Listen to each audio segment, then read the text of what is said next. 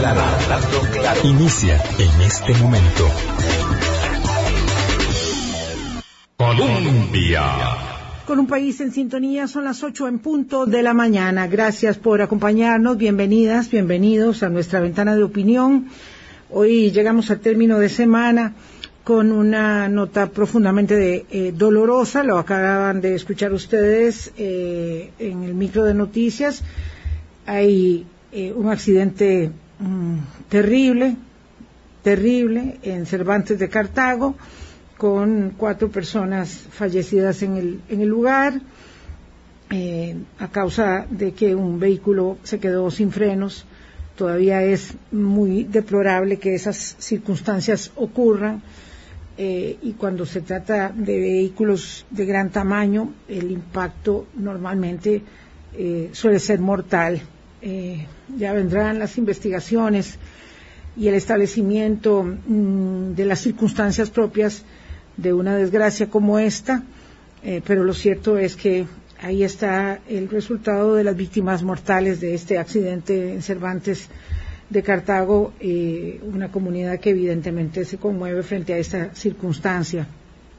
La circunstancia también de la letalidad eh, respecto de COVID, aunque la tasa de contagio ha bajado poquito, poquito en los últimos días, poco a poco, todavía no podemos decir que estamos en una circunstancia de zona segura. Lo cierto es que mm, tenemos que hacer un esfuerzo todavía más sostenido para soportar eh, esa situación. Eh, lo, ligo con lo otro porque evidentemente eh, las muertes, aunque la tasa de contagio ha bajado, las muertes siguen donde, donde se encuentran, digamos, en asentadas en esa circunstancia donde la saturación hospitalaria empieza a pasar factura a la posibilidad de ofrecer el mejor tratamiento posible a las personas cuando lo requieren, en el momento en que lo requieren.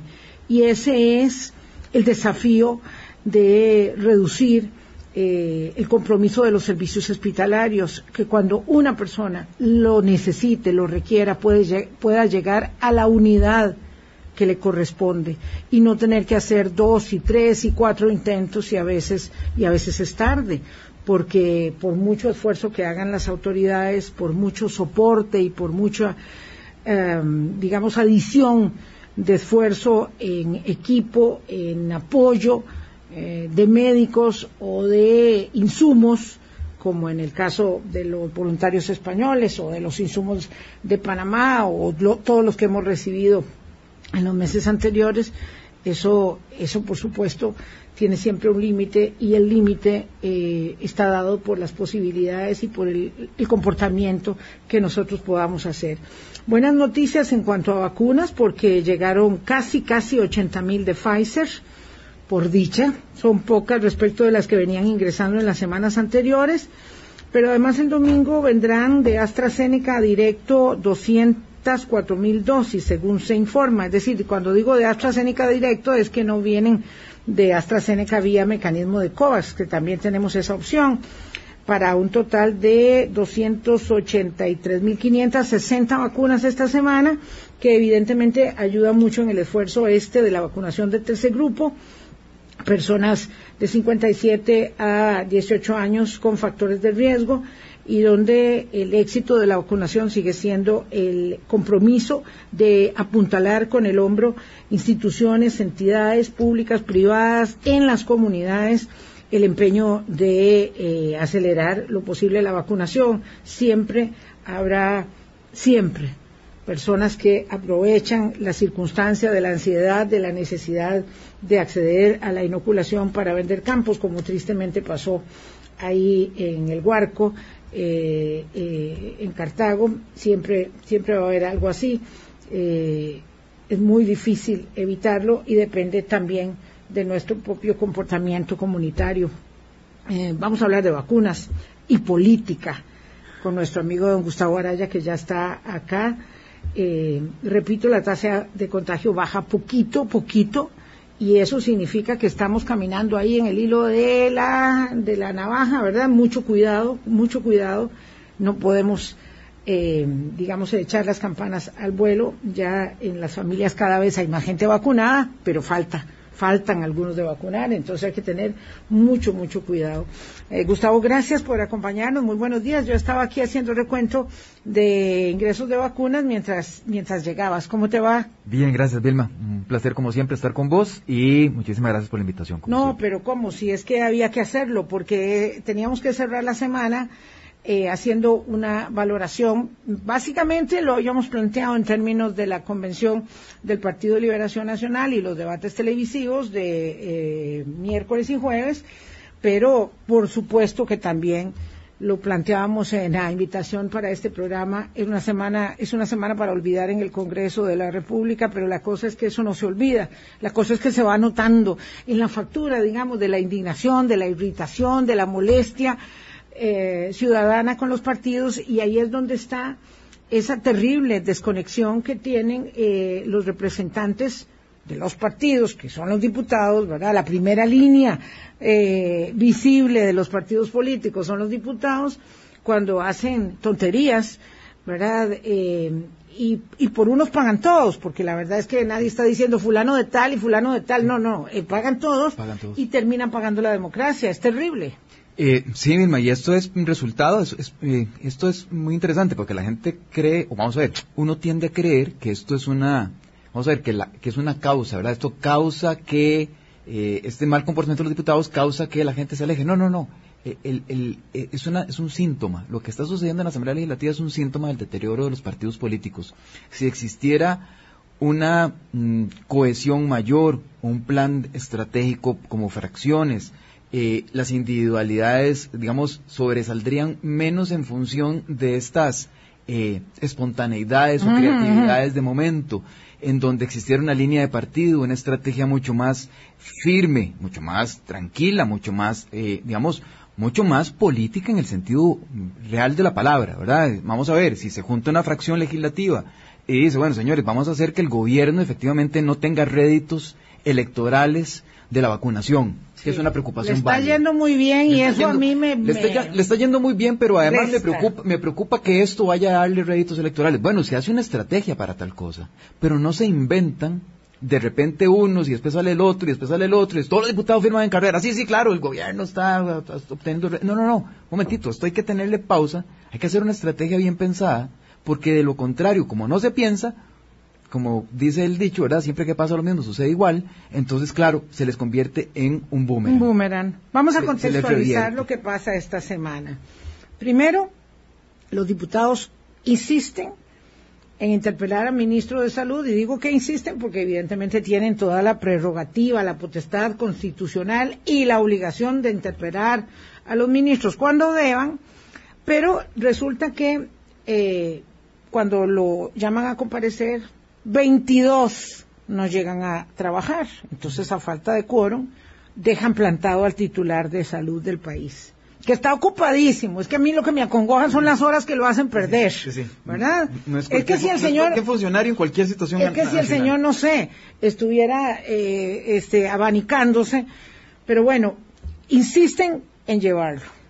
María Vita Monge, que es una diputada interesante porque tiene unas posturas que, llaman la atención, es muy independiente de criterio, aunque forma parte de una bancada. Eh, lo cierto es que ella dice ya, ya no tenía sentido, o sea, ya primero además la moción del 13 de marzo estaba absolutamente ¿verdad? superada, pero, pero bueno, ella decía que no había que llamarlo de nuevo y había varios diputados que no estaban de acuerdo, pero lo volvieron a llamar.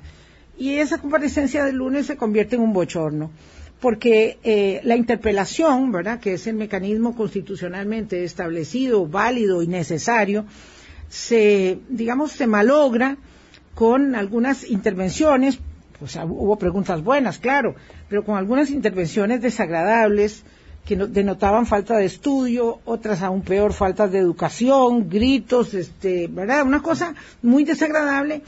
Y en la cobertura mediática eso es lo que se ve. Alguien me decía, es que no fue muy productiva la comparecencia. Le digo, pero ¿cómo? Si de las nueve horas lo que salieron fueron los pleitos y los gritos y el momento de todas esas horas donde el ministro tiene que reaccionar. Pasa eso, ¿verdad? Deja esa estela de, de, de, réplicas eh, de gente muy molesta diciendo vergüenza ajena, que es lo que más se oye.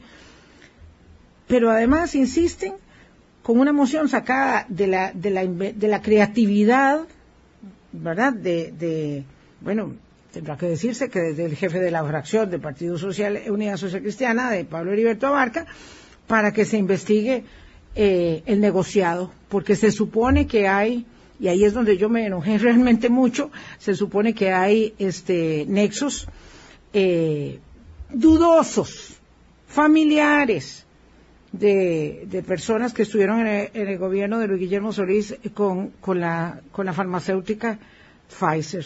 Y entonces sale esta moción tan, tan desafortunada que ahí está dando vueltas. Pero bueno, ese era todo el contexto.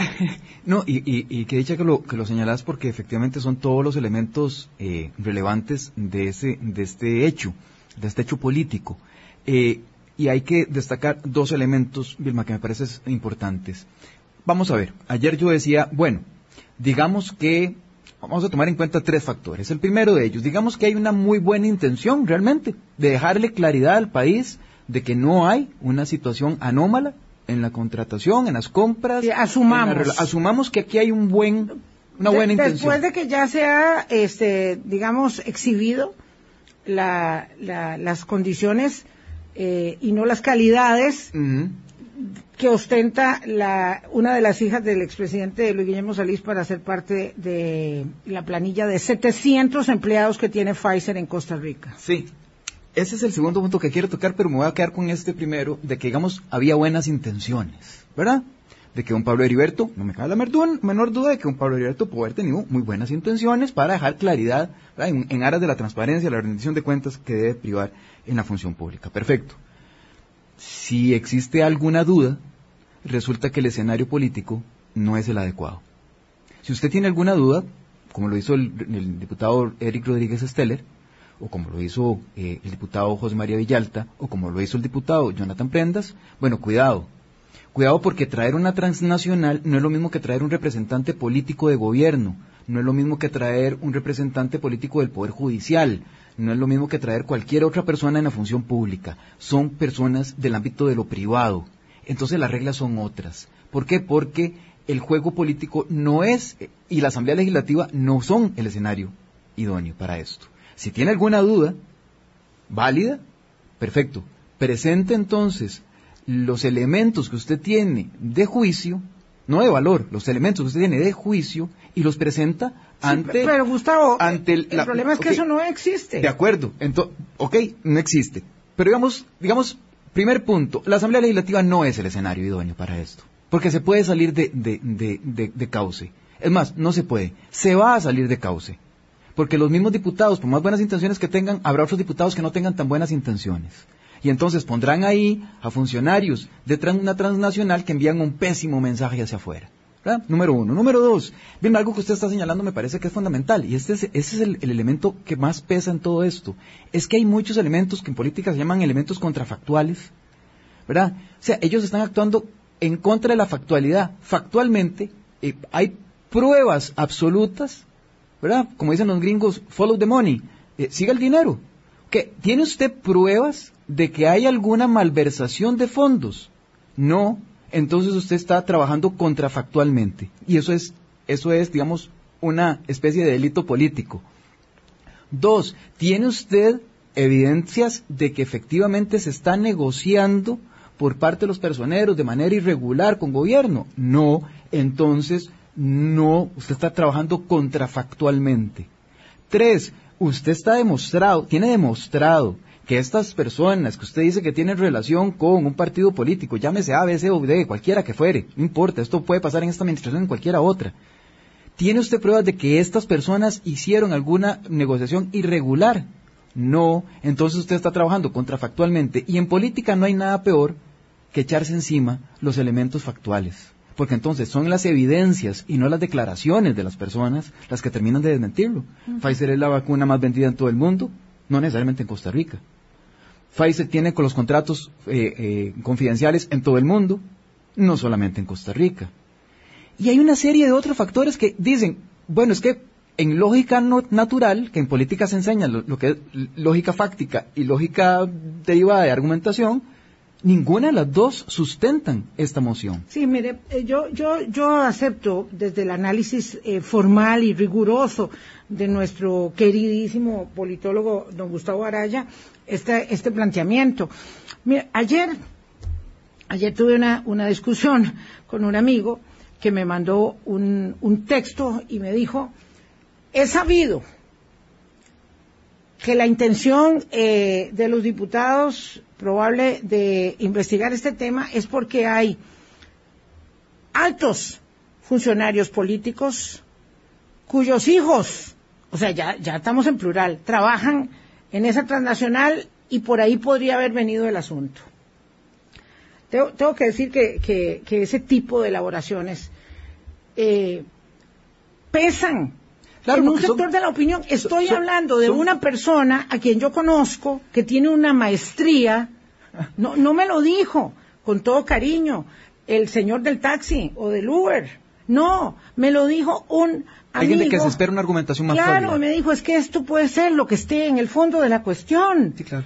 ¿Por qué? Porque escuchamos argumentaciones de ese tipo en función de la moción que es, yo la llamo la moción del bochorno, para traer a Costa Rica a los eh, CEOs de Pfizer. De, o sea, usted se imagina, eh, querida amiga y amigo, el despropósito de que estos señores tengan que ir a los congresos del planeta entero a explicar cuándo vendieron, por qué vendieron, y, a- y, a- y tendrían que ir a otros países a explicar por no, le- por qué no les han vendido a ellos. O sea, a mí me parece un ridículo Sí, superlativo, más allá de todo análisis Bueno. eh, polo- politológico, ya esto raya en la indignación. Vilma, y aquí hay un, hay un elemento que vos le estás agregando que, eh, que queda, digamos, eh, en el... que queda detrás de toda la argumentación que, que los diputados probablemente no estén viendo. Y esa es la parte más preocupante. Número uno, eh, ya pasamos de los fake news a los fake politics, como dirían los gringos, ¿verdad? Pasamos de las noticias basadas en supuestos falsos a acción política basada en supuestos falsos. Con medios que les ayudan, porque esto está conectado con medios que les ayudan ¿De acuerdo? también. Entonces, ¿qué es lo que es? es- ese, ese elemento queda detrás de todo esto. Pero entonces, el tercer elemento, que me parece que es importante, es que empiezan a elaborarse también hipótesis del otro lado, Vilma. Y hay dos hipótesis que me parecen muy fuertes. Políticamente podrían tener sustento. No digo que las avale, pero primera hipótesis.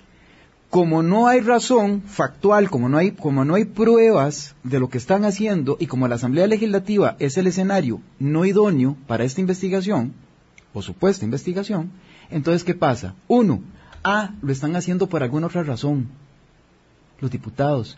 Razón número uno, ah, es que la UPAD no la lograron pegar. Entonces, claro, tienen que esconder escándalos más grandes como los del narcotráfico. Sí.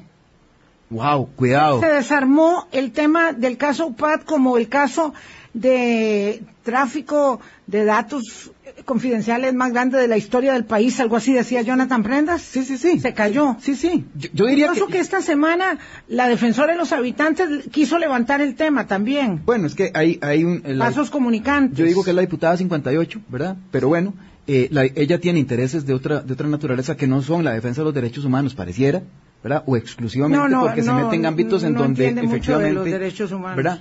Entonces, vamos a ver, eh, lo que está pasando, es que esto se está convirtiendo, y ese es el elemento 3, como la Asamblea Legislativa no es el espacio idóneo, punto uno, punto dos, como están actuando contrafactualmente, punto tres, lo que está sucediendo entonces es que se les está devolviendo Sí. a la propia Punto Asamblea cuatro, Legislativa. lo que está sucediendo es un enorme ridículo. Bueno. ¿Verdad? es increíble. Punto, o sea, re- resumiendo. Perdón, Gustavo. Este, ya me están regañando con toda razón, que no dejo al entrevistado hablar.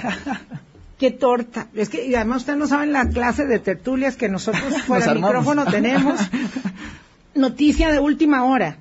Costa Rica no deberá indemnizar a Infinito Go por cancelar la concesión del proyecto Crucitas según el Tribunal Internacional de Arbitraje al que estábamos sometidos. El presidente de la República dice gracias a COMEX, Ministerio de Comercio Exterior, por liderar la defensa, la cual detallará el MINAE eh, me imagino que una conferencia de prensa hoy mismo por apoyar este proceso. Debemos seguir siendo libres de minería a cielo abierto. Se le va cayendo el proyecto don Rolando Araya, que nos contaba esta semana aquí y lo ha contado en todas partes, ¿verdad? Cómo él pretende resolver el problema de finanzas públicas con la extracción de oro. Pero bueno, lo importante, un eh, tribunal arbitral internacional, creo que de Washington, me parece que está en esa sede donde estábamos en el litigio, nos ha eh, liberado de la indemnización que pretendía Infinito Gold por la cancelación de la, de la concesión del proyecto polémico de Crucitas. Bueno, Imagínense, ¿cuánto tarda una resolución de decisiones de política pública y luego en ámbito jurisdiccional local e internacional? Esto empezó en el gobierno, en la segunda administración del doctor Arias Sánchez.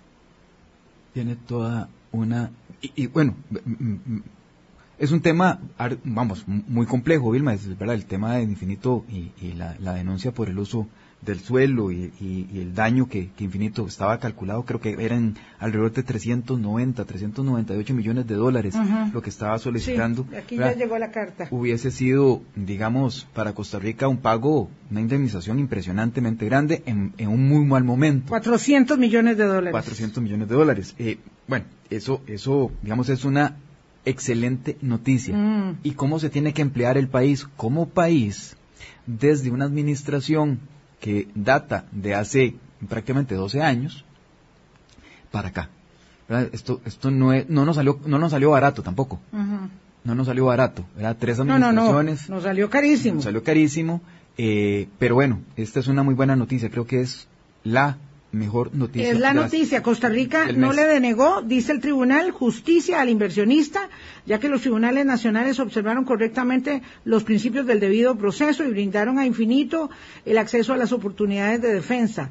Dos, es legítimo que el país se declare libre de minería metálica a cielo abierto como objetivo soberano para proteger el medio ambiente, pero al tomar esa decisión se tenía que considerar la posible existencia de trámites en curso relacionados con la, la obtención de un permiso de exploración o explotación minera y resguardar su situación al omitir hacerlo se violaron principios de proporcionalidad y razonabilidad que la administración pública debe respetarle a todos los administrados, incluyendo los inversionistas. A pesar de lo, de lo anterior, Infinito no logró demostrar que la comisión, que la omisión indicada le hubiera provocado un daño y por ende no corresponde que Costa Rica le pague ninguna indemnización. Este es, digamos, un asunto epicentral de la resolución que emite eh, el Centro Internacional de Arreglo de Diferencias Relativas a Inversiones, el CIADI, que fue planteado eh, por Infinito con base en el acuerdo de inversiones recíprocas entre Costa Rica y el eh, gobierno de Canadá. 823, tenemos que hacer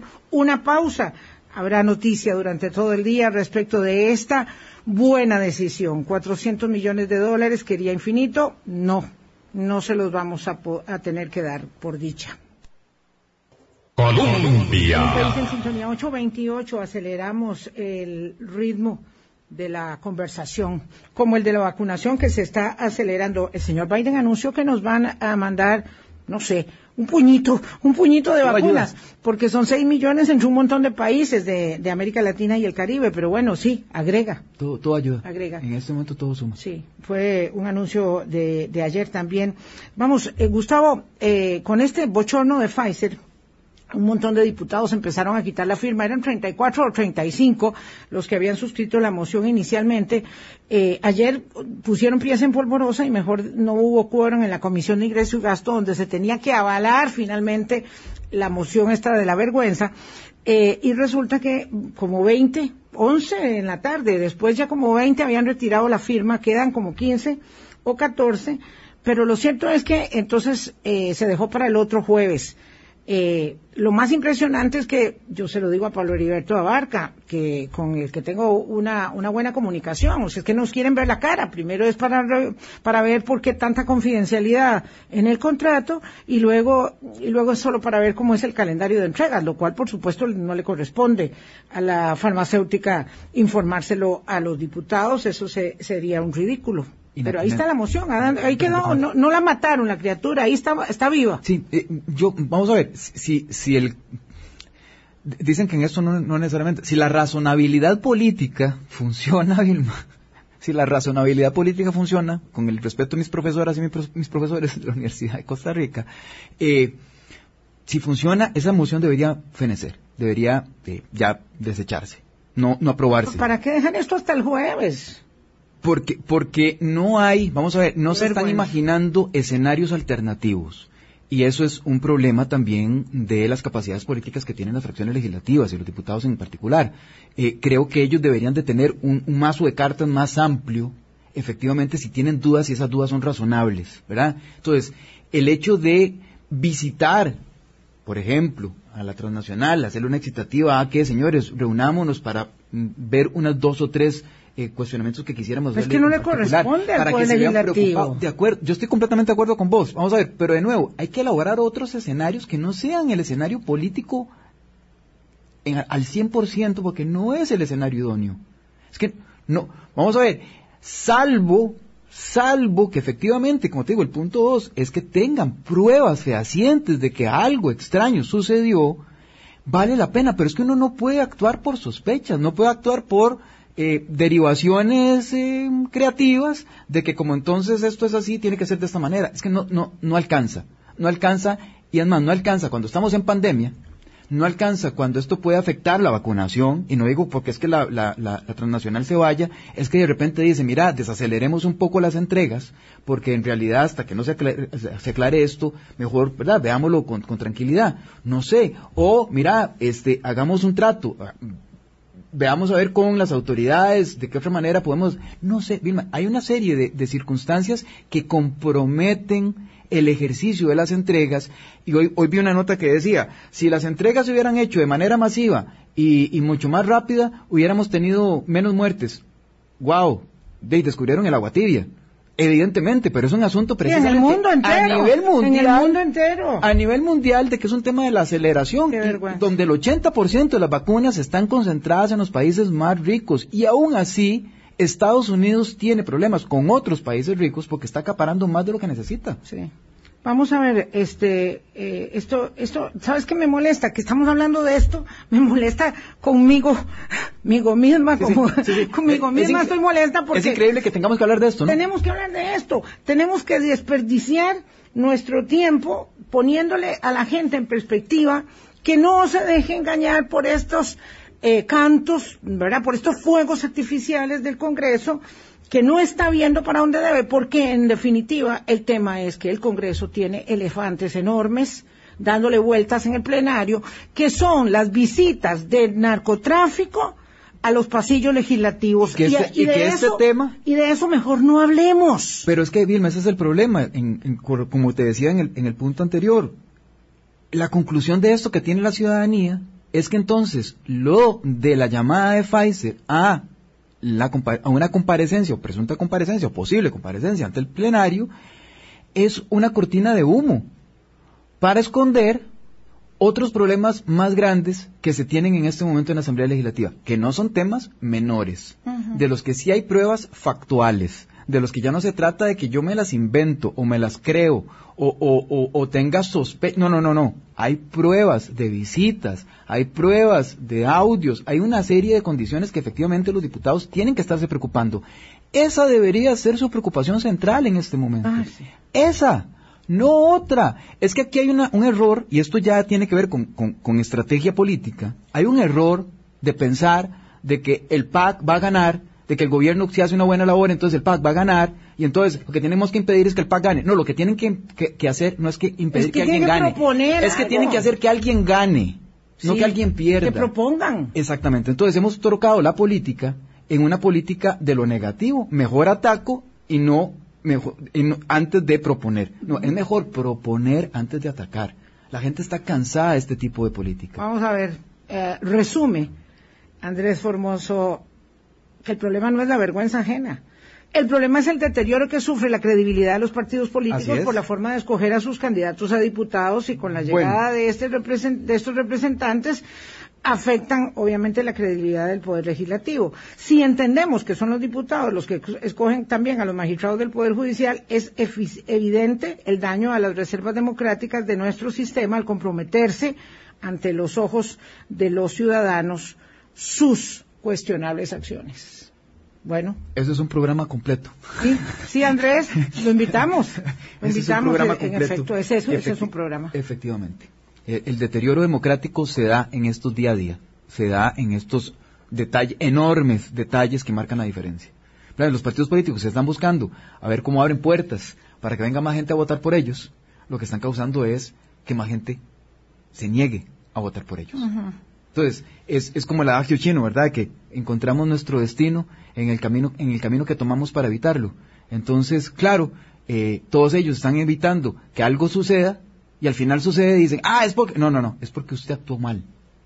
No necesariamente porque el otro es terrible, terrible. Son las 8.36. Voy a adelantar la pausa. Hablemos de la convención del domingo, los eh, debates eh, sustantivos, que son los de la televisión, hay que entenderlo así, porque la formación de la opinión política pasa por la televisión. Eh, ya se produjeron, podemos eh, hablar sobre ello. Colombia.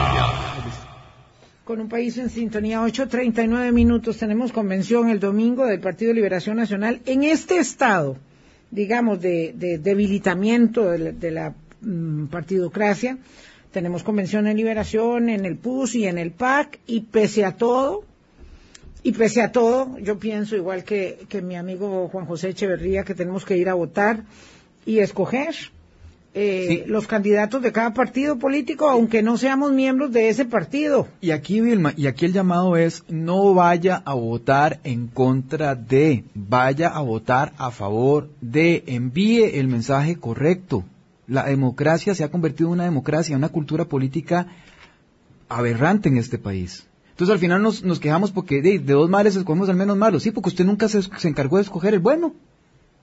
Si usted cree en una persona, vote por ella. Sí, sí, sí, sí. Yo, yo, eh, yo estoy convencida. Es que si no, entonces sucede lo que, lo, siempre que pasa lo mismo sucede igual. Si no, entonces le pasa a la de don Antonio Álvarez de Santi, la vez pasada, que hizo todo lo posible para hacer una campaña en contra de José María Figueres queda don Antonio, pero se le van una gran parte de la población. ¿Por qué? Porque no eran votantes suyos.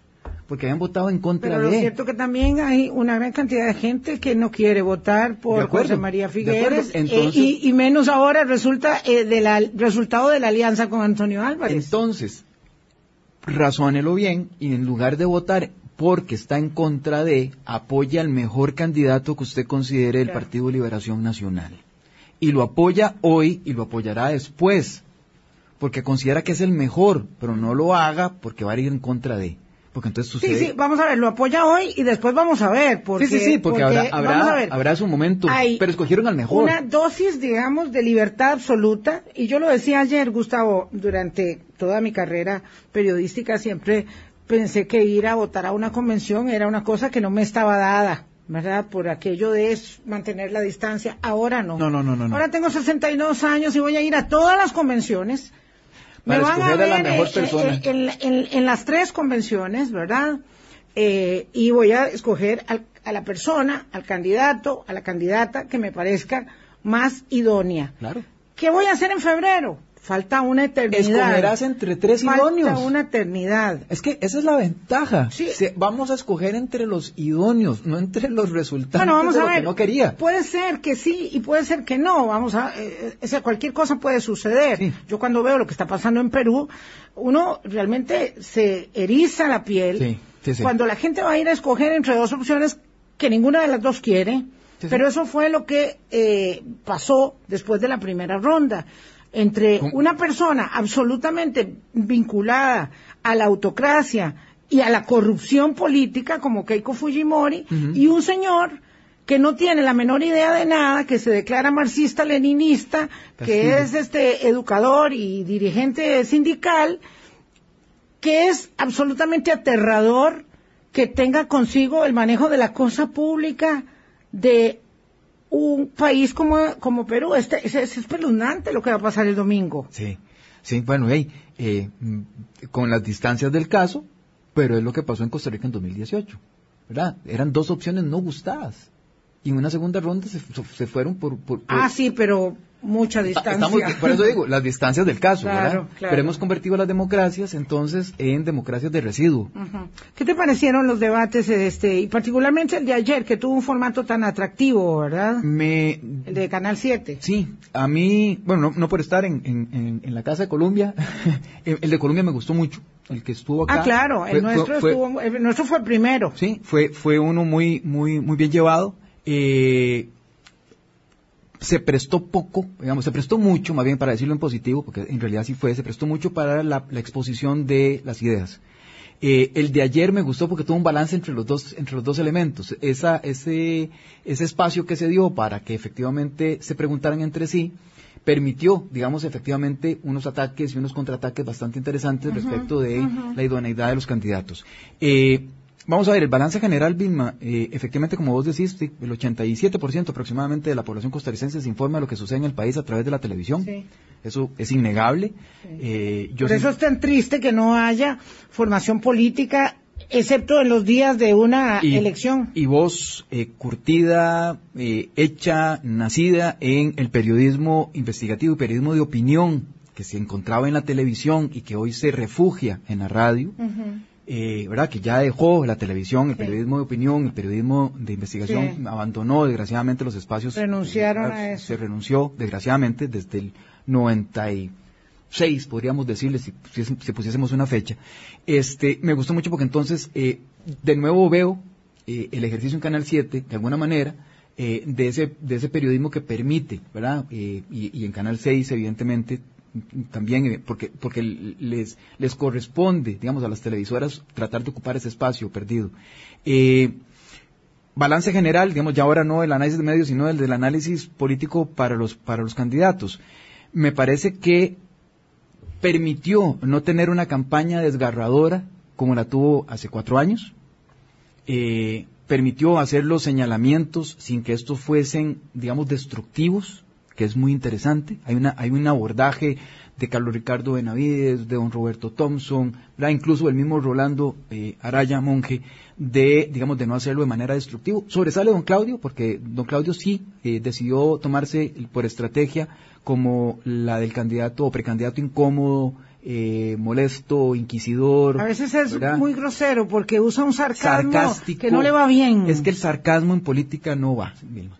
El, sarca- el O sarcasmo sea, no hay que ser demasiado fino, Hay que ser, hay que ser muy fino para que sirva eso. sí, hay que ser, es desagradable. hay que ser Lelutier, Sí, hay que, sí. ¿verdad? Ah, Para tener un sarcasmo Sí. inteligente. Sí. Si no, no lo haga. Horrible. Si va a ser, eh, si va a ser atacante. Le tiene además, eh, o sea, su juego es tan evidente en contra de los aspirantes Thompson y Benavides. Sí. Qué que cosa más que es- rara. que es una estrategia extraña. ¿Por qué? No sé, Vilma, porque normalmente, y eso iba, en el segundo punto que me parece importante, es que normalmente el ataque se concentra sobre el que va en el primer lugar. Es, es lo habitual. Ah, sí, pero él no toca a don José María. Pero no tocó a don No José lo María Figueres. toca. Tocó, tocó Sí. a dos de los precandidatos que cuidado y si no, lo que le está haciendo entonces es un daño ya de otro tipo porque no es personal. ¿verdad?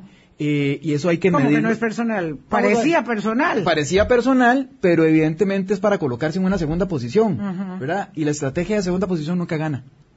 Ya, sí, sí, sí. La estrategia Aquí es no que- estamos, no estamos viendo a ver quién queda de segundo. Exacto. Aquí estamos viendo a ver Sí, quién es que queda no hay primero. segunda ronda. No hay segunda ronda. Exacto. No, entonces- Sería muy bueno si hubiese segunda ronda. Entonces, mm, digamos, don Rolando Araya, que de, tiene kilómetros de ventaja, muchos vuelos, ¿verdad? un carisma y una simpatía natural y dice de pronto hay que pregunta más difícil. Sí, sí, sí. O sea, como diciendo, le toca a usted. dice, Se la voy a poner fácil, decía Roberto Thompson, ¿verdad? Eh, eh, o Muy, cuando muy Ignacio, cuando Ignacio lo, sorprende y él estaba tomando nota, ¿verdad? Que él con toda naturalidad le dice, ¿qué?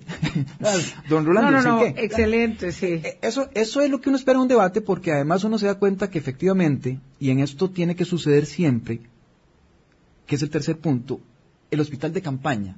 Si Liberación Nacional, con un 20-21% de las simpatías partidarias, no llega unido, Liberación Nacional se juega el chance de nuevo de no alcanzar para una segunda ronda. Sí. Entonces, el Liberación Nacional de hoy tiene que pensar no en la primera ronda, sino en la segunda. Liberación Nacional no tiene que pensar en la convención, sino en la elección de, de- de febrero. Entonces creo que los candidatos que la tenían muy clara, muy, muy clara, eh, Carlos Ricardo Benavides, don Roberto Thompson, don José María Figueres, evidentemente, eh, y don Rolando Araya. Ahora bien, me, mm, de las estrategias planteadas eh, destacan Mm, evidentemente la de don José María es, obvia, ¿verdad? De, no, de, no de no exponerse más, es el candidato que va ganando, supuestamente según los sondeos de opinión. Entonces, digamos, de no exponerse, de no ir a más debates, que uno puede reclamar que por qué no se expone más y se lo hicieron, se lo, se lo achacaron, ¿verdad? Don Carlos Ricardo en especial. Sí, ha sido muy difícil, ha sido difícil para ellos porque no tienen, eh...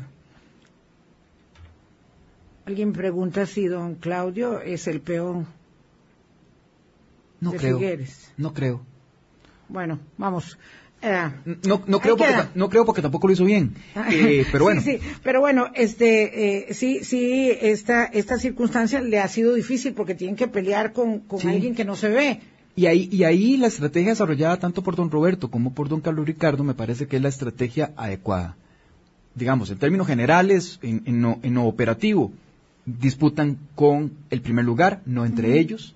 Eh, cuando se hace entre ellos es para disputarle el primer lugar, su primer lugar, es muy inteligente. Claro, eh, las preguntas fueron hechas no para que el otro respondiera, sino era para apuntalar sus propias estrategias. Sí, sí, sí, claro. Yo hago la pregunta eh, sobre la cual quiero yo desarrollar el tema. no desarrollaron un sarcasmo, dijeron las cosas por su nombre con la dureza que se tiene que decir en, política las cosas.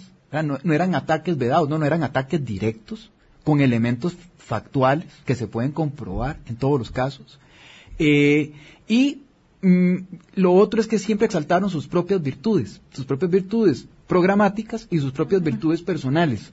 Y en los dos casos, constructivamente, constructivamente pensando en una estrategia de largo plazo. Entonces creo que son candidatos, independientemente del resultado del domingo, que son valiosos para el partido y que son valiosos en términos políticos ya para el país. Ese es, ese es el, el, tipo de liderazgo que habíamos perdido durante mucho tiempo y que es importante recuperarlo. Eh, de ahí en fuera, digamos, eh, muy interesantes las propuestas porque efectivamente incluso mostraron coincidencias en los temas de seguridad, en donde Liberación Nacional tiene una palabra que decir, sin duda alguna, ah, sí. con la Comisión eh, Gubernamental de Seguridad, ¿verdad? Del, del restablecimiento, con el tema de la extinción de dominio, con algunas salvedades, lo cual es sumamente importante, eh, porque me parece que es que es relevante esa vena del Partido de Liberación Nacional como un partido eh, integral en sus propuestas que no necesariamente se ve en otros lados, ¿verdad? la, la, agenda progresista puede resultar escasa, completa pero no suficiente. En el caso de Liberación Nacional no se puede dar esos lujos. Entonces, cuando se habló en, Liberación Nacional, por ejemplo, del tema de seguridad, cuando se habló del tema de empleo, cuando se hablaron de, de otros temas que, que, efectivamente, del tema de ambiente. Sí, a mí me hizo falta mucho el tema de educación porque me hubiera gustado que hablaran más de educación y menos de cáñamo, pero, pero lo cierto es que, bueno, eh, entendiendo que el cáñamo tiene un potencial impresionante porque es el algodón nuevo, bueno, es el que sustituye al cultivo del algodón para la elaboración de los textiles en el mundo. Entonces, aquí también había un gran desconocimiento del tema, pero no importa. Me hubiera gustado más hablar de educación. Y, lo comparto, Vilma, pero ese es un tema, digamos que dentro de la agenda del progresismo, del revisionismo liberacionista que, que tiene que sucederse, era necesario para alejar al Partido de Liberación Nacional del cuadrante liberal conservador hacia un cuadrante mucho más progresista o de centro y estatismo, estatista, ¿verdad? Porque es el Estado el que provee las condiciones para que eso se dé. Eh, vamos a ver, la gente tiene poca vinculación con los procesos internos, excepto, digamos, los propios de la casa está claro que cualquiera puede ir a votar, mucha gente no sabe dónde le toca, pueden acceder ahí a, digamos, al centro de votación último donde fueron, porque normalmente hay muchos centros habilitados, y si no le queda uno más eh, cerca, donde se agruparon dos o tres. Quienes fueron a los municipales tienen claro más o menos en dónde votan si es que participaron de las elecciones municipales, y si no han cambiado el domicilio electoral, con respecto a hace cuatro años, eh, para la elección nacional, votan en el mismo lugar o cercano al que votaron en las elecciones nacionales. Sí, sí, y cualquiera puede, puede votar y no implica, digamos, casarse con nadie, porque en este momento los electores somos libres. Vivimos en unión libre, para decirlo de alguna manera. Parte de la excelente lectura que especialmente, y en esto hay que reconocérselos, la lectura que hicieron precisamente los tres precandidatos, Araya, Thompson y Benavides. Han estado juntos en eso. ¿Verdad? Eh, parte de la excelencia, digamos, en el llamado del multipartidismo que hoy existe. Hoy la ciudadanía no está necesariamente llamada a casarse con un partido, está llamada a ver las diferentes opciones de partidos y ningún candidato de ningún partido va a ganar nada con, digamos, su propio cuerpo de respaldo, eh, digamos, inicial, eh, su núcleo duro. No, no porque efectivamente, digamos, eh, del, del clivaje que, que, queda o el del rezago del clivaje que queda en los partidos políticos tradicionales, incluido el propio PAC, ¿verdad? Un clivaje, digamos, bueno, el clivaje, obviamente no podemos hablar de clivaje en el PAC, digamos, pero del clivaje que existió en el Partido de Liberación Nacional, el Partido de Unidad, respecto del 48, en donde los apellidos mandaban muchísimo y que hoy todavía sigue empezando, eso es una realidad, eh, hablando de factualidades, este, ya, ya cada vez más se escapan. Hay una, ¿verdad? 60, 66%, esto dependiendo de la encuesta seria, científica, que lo diga. Eh, tenemos, ¿verdad? Hasta la, Universidad de Costa Rica que lo proyectaba, creo que era un 83% de las personas que dicen no tener partido político. Y el llamado entonces tiene que ser a esas personas. Yo he venido insistiendo desde eso, bueno, no sé hace cuántos años, pero el llamado tiene que ser no a las huestes propias, la misa no se le tiene que dar solamente a los que van a misa. La misa se le da el llamado a quienes no llegan a misa. Sí. Porque la democracia tiene que empezar a ser una democracia participativa especialmente y esa participación se logra con, los que están fuera de los partidos políticos. lo que no nos, no nos gusten porque vamos a una nueva elección donde tampoco podremos escoger diputados por nombre. Ahí tenemos una deuda enorme. Sí. Pero con todo y ello, yo insisto también en participar. Gustavo, muchísimas gracias, de verdad, me quedo con ganas, con ganas de un poco más. Pero bueno, ya le aceptamos a, Manuel Formoso que dijo sí, sí, yo voy, conversemos, este, y podemos conversar, perdón, Andrés, ya estaba diciendo Manuel, Andrés Formoso, eh, la conversación. El Centro Internacional de Arreglo de Diferencias Relativas a Inversiones, el CIADI, Tribunal Internacional, ha mm, señalado, establecido, se acabó la controversia con Infinito Gold. Costa Rica no tiene que indemnizar a Infinito por la cancelación de la concesión de oro de Crucitas. Se terminó el asunto. Gracias, Gustavo. Como siempre. ¿Usted también va a ir a votar? Por supuesto. Ah, ok. Nos vamos a, encontrar, no en las urnas, porque usted está muy largo de la mía, pero nos vamos a encontrar en la conversación, por supuesto, del resultado de la elección del Partido de Liberación Nacional el lunes. y aunque aplique la restricción vehicular, no aplica para para la mitad de los vehículos que tienen o placas, ya sea para, ah, el no, para ese lado, entonces no hay excusa para no ir. No, no, no, y además en bicicleta, caminando, en fin. generalmente el, centro de votación queda muy cerca de la casa. En eso el Tribunal Supremo de Elecciones ha hecho excelente trabajo. Gracias a ustedes, amigas, amigos, por habernos acompañado. Vayan a votar, participen, voten por el mejor, por el que consideran el mejor candidato. Y el lunes nos encontramos en, el análisis del resultado de la convención del Partido de Liberación Nacional eh, con don Constantino Urcullo. Que la pasen muy bien, feliz fin de semana, chao. Hablando claro, hablando claro.